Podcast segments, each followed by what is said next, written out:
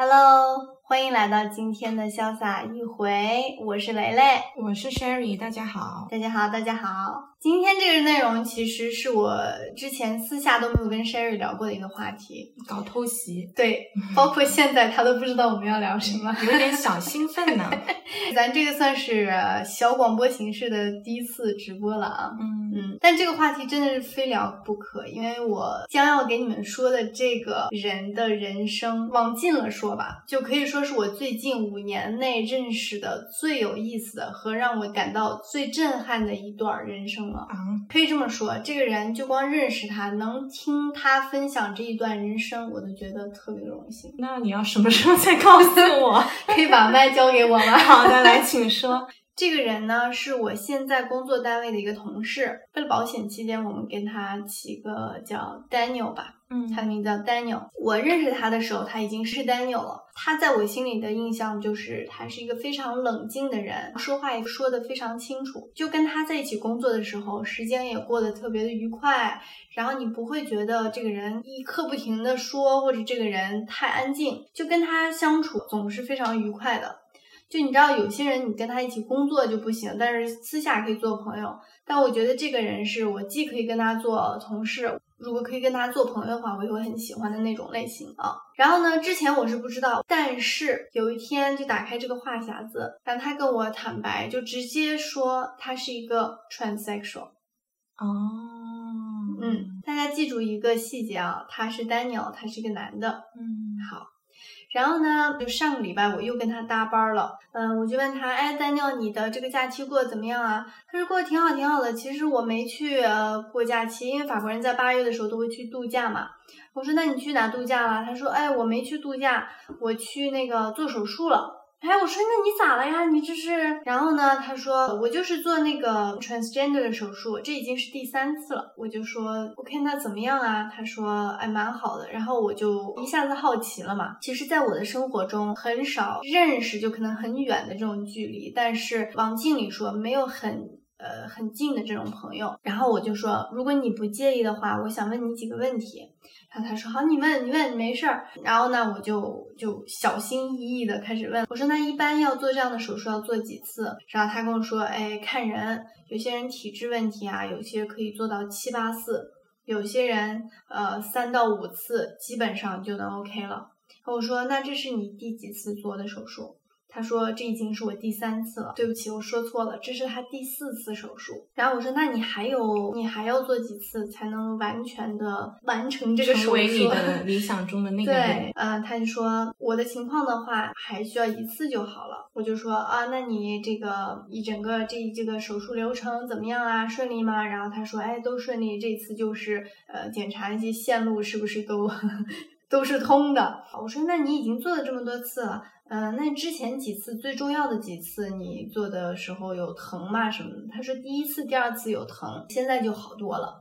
然后我说，那你第三次呢？他说，哎，第三次其实是第二次我我去做手术的时候没做成功，因为他们把我从手术台上摔下来了，然后把我摔了个脑震荡。哇，这个法国医疗，真的，然后醒来的时候已经在另外一个科室了，我也身体没有觉得哪儿特别疼，我就问他们怎么回事啊，然后他们说，哎，不好意思，这次的手术没做成，我们把你摔下来了，顺便给你脑震荡，把那个淤血 去了，就是他在全麻的状态被摔的。对哦，所以就被白白的做了一次手术。嗯当时就听了这个故事，我已经觉得很 amazing 了。回家以后呢，就跟金丝猴在转述这个故事。转述之后呢，他就问我，那他是 transsexual 的话，他之前应该是女的呀？我个人对这方面可以说是一无所知。我说啊，不是吧？那不能反着来吗？你以为他现在是个男的，但他要变女的？对，哦我以为是这样子的。对，这也是我的认知。我听你刚才讲，我觉得他是本来是女生，想要成为男生。那不是男的变女的不能说 transsexual 吗？其实也可以，但是如果他你问他的时候，他直接就说了我是 transsexual，证明他现在这个性别是他想要成为的那个性别，我是这么解读的。嗯，再加上如果你说他做了四次手术了，那他现在应该基本成型了吧？我也不了解，我也不了解，我也不清楚哈。我以为荷尔蒙那些是最后最后的才打激素，嗯先把重要的该切的切，该填的填，嗯是这样子。然后呢，我就带着这个问题又跟 Daniel 搭班了，我还想再问你一个问题，这个又是更加如履薄冰的问题。我就说，那你出生的时候你是男生还是女生？然后他说，我出生的时候是在一个女性的身体里。哇，我一下就，你知道吗？那个兴趣的火花，因为他看起来完全没有一点儿女性的特质痕迹，嗯一点点都没有。我就说，那你是后来意识到你是想要变成男人，还是说你觉得你生错的性性别认？知就是对，嗯嗯，然后他就说，从我有意识以来，我就觉得我是一个男的，嗯我对自己的认知是我是男孩儿，但每次我看到镜子的时候，这个身体跟我是嗯不搭的，嗯我就觉得这个很神奇。嗯后来聊到又一个重点，他虽然是女儿身，他现在变成了男儿身，那你的性取向是什么？他说我喜欢男人，然后我就更好奇了，我说那你怎么能确定你喜欢男人的方式不是女生喜欢男生，而是必须要做这个手术才能喜欢男人的呢？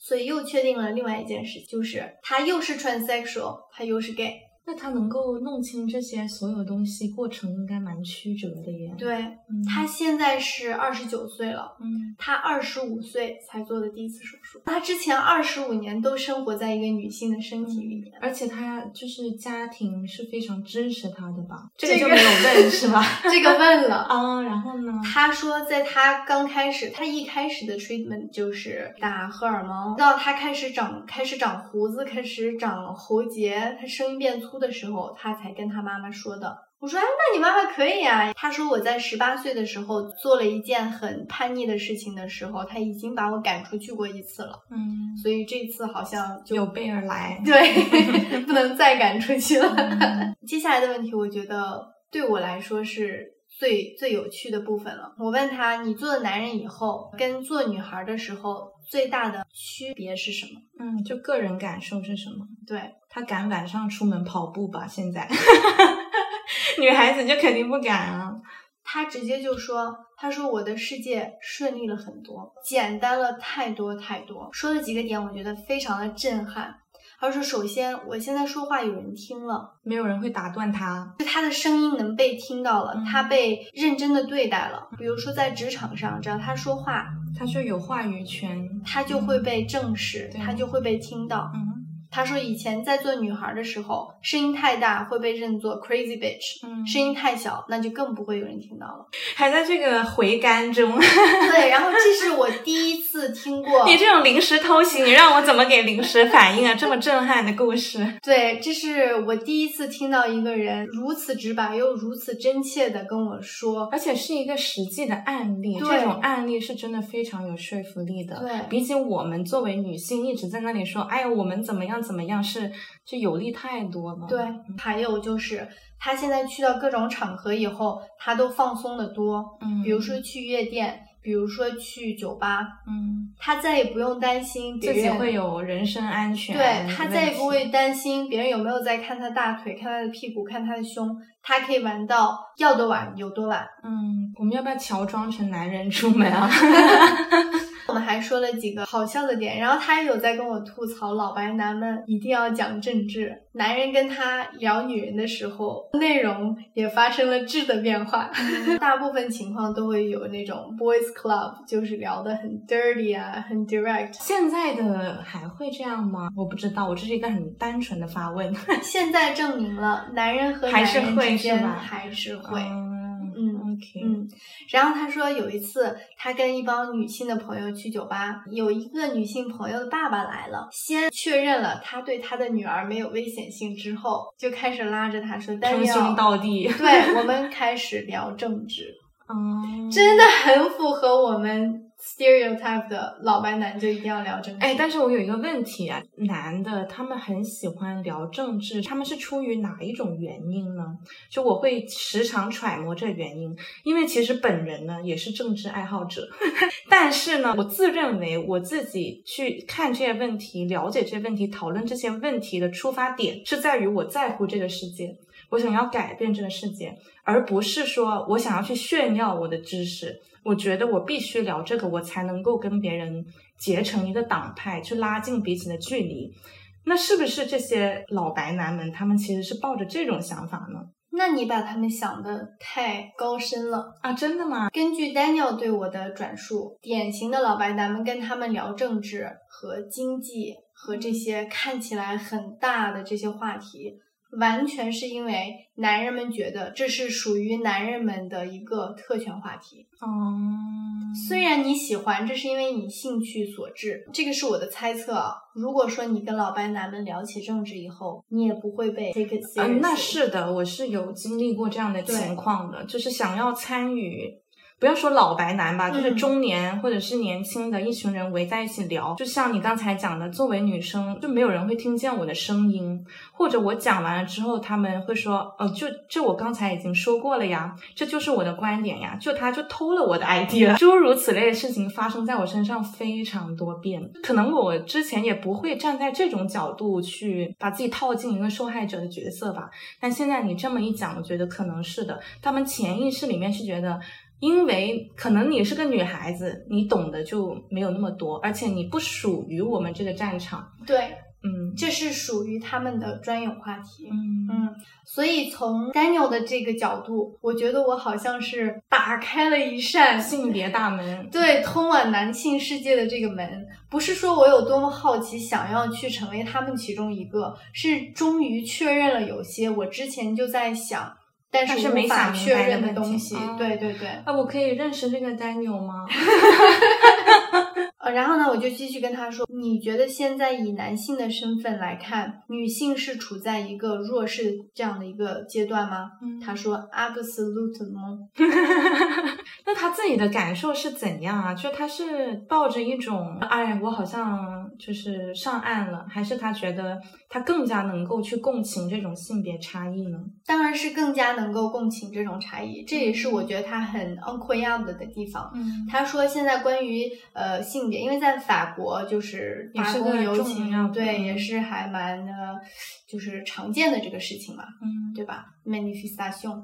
他说：“凡是有这种性别上的东西，他说我都会去参与的。我也想去，下次叫上我吧，介绍你跟丹尼尔。因为我的梦想就是，算了，这段不说，为了审核过审，对对对，不说了不说了，反正就是很想去就对了。然后还有一个点是让我觉得，就 goosebump 都起来了。他跟我说，我现在能够用我现在的身份。”去为这个群体发声了，嗯，因为他更有说服力，像我们之前讲的，对，对，对，真的，我觉得哇，就你知道吗？我现在在说这段的时候，都觉得啊，I'm so proud of you。我也是，我不我不认识你，我要谢谢你。他在跟我讲他自己的人生故事的时候，完全都没有一丝就是啊不好意思或者放不开。他的状态看起来就是完全接受，而且不介意别人知道他是 transsexual。也不介意跟别人呃讲他之前的生活和现在的生活，嗯，因为他已经浴火重生过了，对，他很多东西已经看明白、看清楚了。对，既然他能够去做这个决定啊，我觉得他在他做第一次手术之前，可能是他最灰暗的时候。我我假设，我也不知道，或者是他最纠结的时候，但是。他通过了这么一个大的决定，这真的是一个非同小可的大决定嘛？对于人生来说，他肯定已经沉淀了很多，想明白了很多，所以能够很平静和冷静的去看待很多事情，也能够真正的跟自己和解了。嗯嗯。听完他的故事以后，除了震撼，我又陷入了一个沉思。就是我觉得我们中国人啊，作为中国人，我觉得我们有很大一部分的人，尤其是像我们父母那一代，他们特别容易认命。嗯。就会觉得，哎，这个就是我的命，嗯，我就应该把这个吞下去，对我，我就该，所以这个就让我想到，有多少人在他人生的道路上做抵抗的时候，到了一个他觉得无解的情况，就放弃就认命了。但是从 Daniel 的这个例子来说，当他觉得自己身在一个错的身体以后，在生活了二十五年以后，他仍然可以做这个决定。嗯，所以你呢，Sherry，你你觉得你之前是或者是你是一个认命的人吗？那肯定不是啊。你有过这种阶段吗？好像有哎，就是在第一段 婚姻的时候，就是有过这种怎么讲呢？就你刚才讲这个 Daniel 的这个事情，再结合自己的情况啊，会让我想起来，就是人一旦觉醒了之后，你就再也回不去了。真的就是这样，就一旦可能你之前一直活在一个泡泡里面，你在不断的思考你自己，就可能你也没有那种思考的意识，独立自主的思考意识。你只是不断的在一个圆里面巡回，但当有一天你不小心迈了一步出去之后，你就再也走不回那个圆了。你就真的会发现这个圆以外那个世界原来可以这么大。你说的这个非常有道理，这个也特别符合我俩的人设啊。对，就可能我们都是出生在一个这个传统的家庭里。我们的这个家庭环境没有在鼓励我们去呃打破这个进步，对对对，其实没有很鼓励这件事情。但是不能说就是我们的家人不爱我们。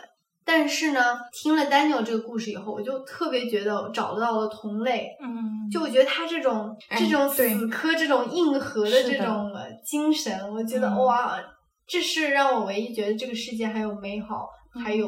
奔头的点，嗯嗯，你刚才在讲他故事的时候，我就在想一个问题，一个联想啊，嗯，就是现在不是有很多所谓政治正确的东西嘛，像呃好莱坞的电影啊、美剧啊，你总会在里面插播一些少数裔，或者是一些 transsexual，或者是其他这个性认知上面跟。所谓正常人不一样的一些角色，然后就会有很多人反对嘛，就觉得啊，为什么硬要塞这种角色进来呀？为什么要毁了我心目中经典的一些嗯系列电视电影啊？但其实我想帮他们说一句话，就是你真的需要，当你的社会不断在往前进步的时候，你如果不把这些。少部分的人放到大家的面前，那他们永远都不会被看见。那他们不会被看见的后果是什么？就是你不认识他们，不知道他们到底怎样的，你就会把他们视为异类。你视为异类之后，下一步是什么呢？你可能就是会抛弃他们，去抵制他们，就像以前就烧掉所有的女巫一样，就类似这种很极端的行为。所以，其实每前进一步，你每一次让大家看到这种。极少数的人都是真正意义上的社会进步、文明的进步。嗯嗯。然后像你刚才讲的，我觉得虽然很多人就像我们，我们也不是说 transsexual，嗯，我们也也是直女，我们也看起来是个正常人，但是其实每一个人心里都住着一个怪小孩。嗯。每一个人都，我不认为真的有天生就非常正常的、符合社会规范的，我就是站出来，就是大家都能够接。接受我的人不存在，每个人身上都有怪异的地方，但是可能大部分人他想要追求一种呃稳定感、认同感，他会去选择随波逐流，他会去做很多一些啊，既然大家都这样做，那我也这样吧，就像你讲的认命，那我就这样子吧。但其实当你看到越来越多这样子的例子，他愿意去面对自己，愿意去找到自己的自我认同感，去做一些。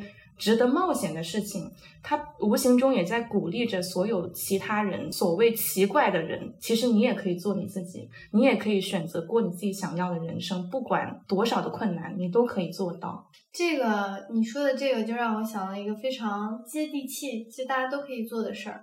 就我经常这样做啊，就你走在街上，我在走着这条路，我就走我这个路。虽然法国这边啊没有像在爱尔兰那么多人让人，但是只要我走我这条路，哪怕那个人前面玩着手机跟你面对面走过来了，你不让他就会让。我发现，哎，我不让的时候反而不会有人撞到我。这就像叫网上那句话叫什么？当你。确定了自己的路，全世界都会为你让路，是吗？对，一句土味鸡汤。Daniel 的这个事情让我非常受到鼓舞，哪怕他身边也没有这种环境，哪怕困难重重，他也是自己存钱，也不是家庭资助他去做这个做手术的。哪怕没有这个环境，他也要做他想做的这个人，就太棒了，又要手动音响。所以这就是让我现在仍然在消化，觉得很震撼的一个人的人生。嗯，我也需要消化一下，所以我今天晚上和明天都会做一整套的学术研究，关于这个性别认知。嗯，因为我觉得我们去泰国玩啊什么的，这种男变女见的还蛮多的，但是女变男。还是 gay 这种哦，那个就是电影《Juno》的女主角，她叫 Ellen 什么忘记了。哦，嗯，然后之前模特圈有一个蛮出名的一个女孩子，她也是做的手术成为了男生。嗯嗯，真的觉得他们这种勇气，而且他们愿意面对这种已知的和未知的困难去做他们想做这个人，真的。但我相信每个人心里都有这么一团小火苗，他们都有自己想成为的那个理想中的那个人。嗯，只是你要让那一。团火一直燃烧下去。现在我俩就在熊熊大火燃烧中。对，你要么认命，忘了你可以更快乐；要么就去冲破牢笼。哎呀，感觉今天有点像演讲，不好意思，我先热血起来了。还是蛮惊喜的，今天确实有惊喜到我。其实也好，你没有提前告诉我，因为如果你提前告诉我了，我肯定已经做了大概有十五页的这个 PPT。一直给大家唠这个专业名词，哎，我怎么变成了老白男呢？对，谢谢雷雷今天给我们带来这个 Daniel 的故事。嗯嗯，那希望听了这个故事的听众朋友们也能够有所启发吧。嗯，对于我们来说，它是一个故事。但是他对 Daniel 来说，却真的是他的人生，血与泪。那我们今天的节目就到这里啦，感谢大家的收听，也欢迎你们来积极讨论。那就祝大家周末愉快吧，嗯，拜拜，拜拜。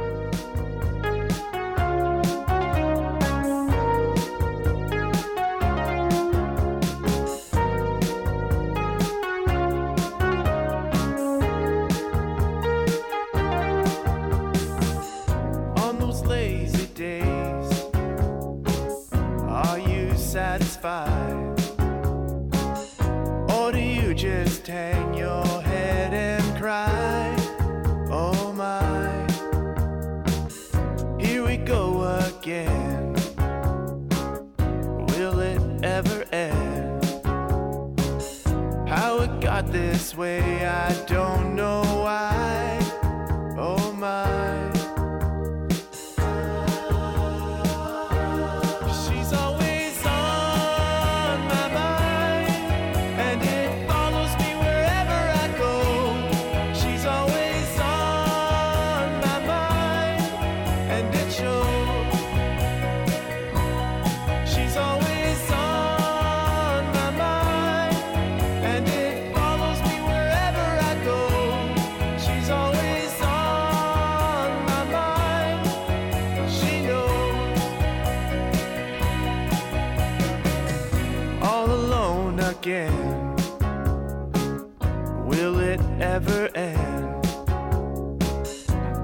wait or I can just pretend.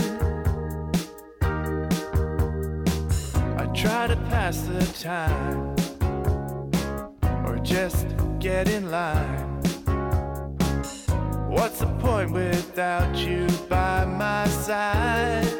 Oh my.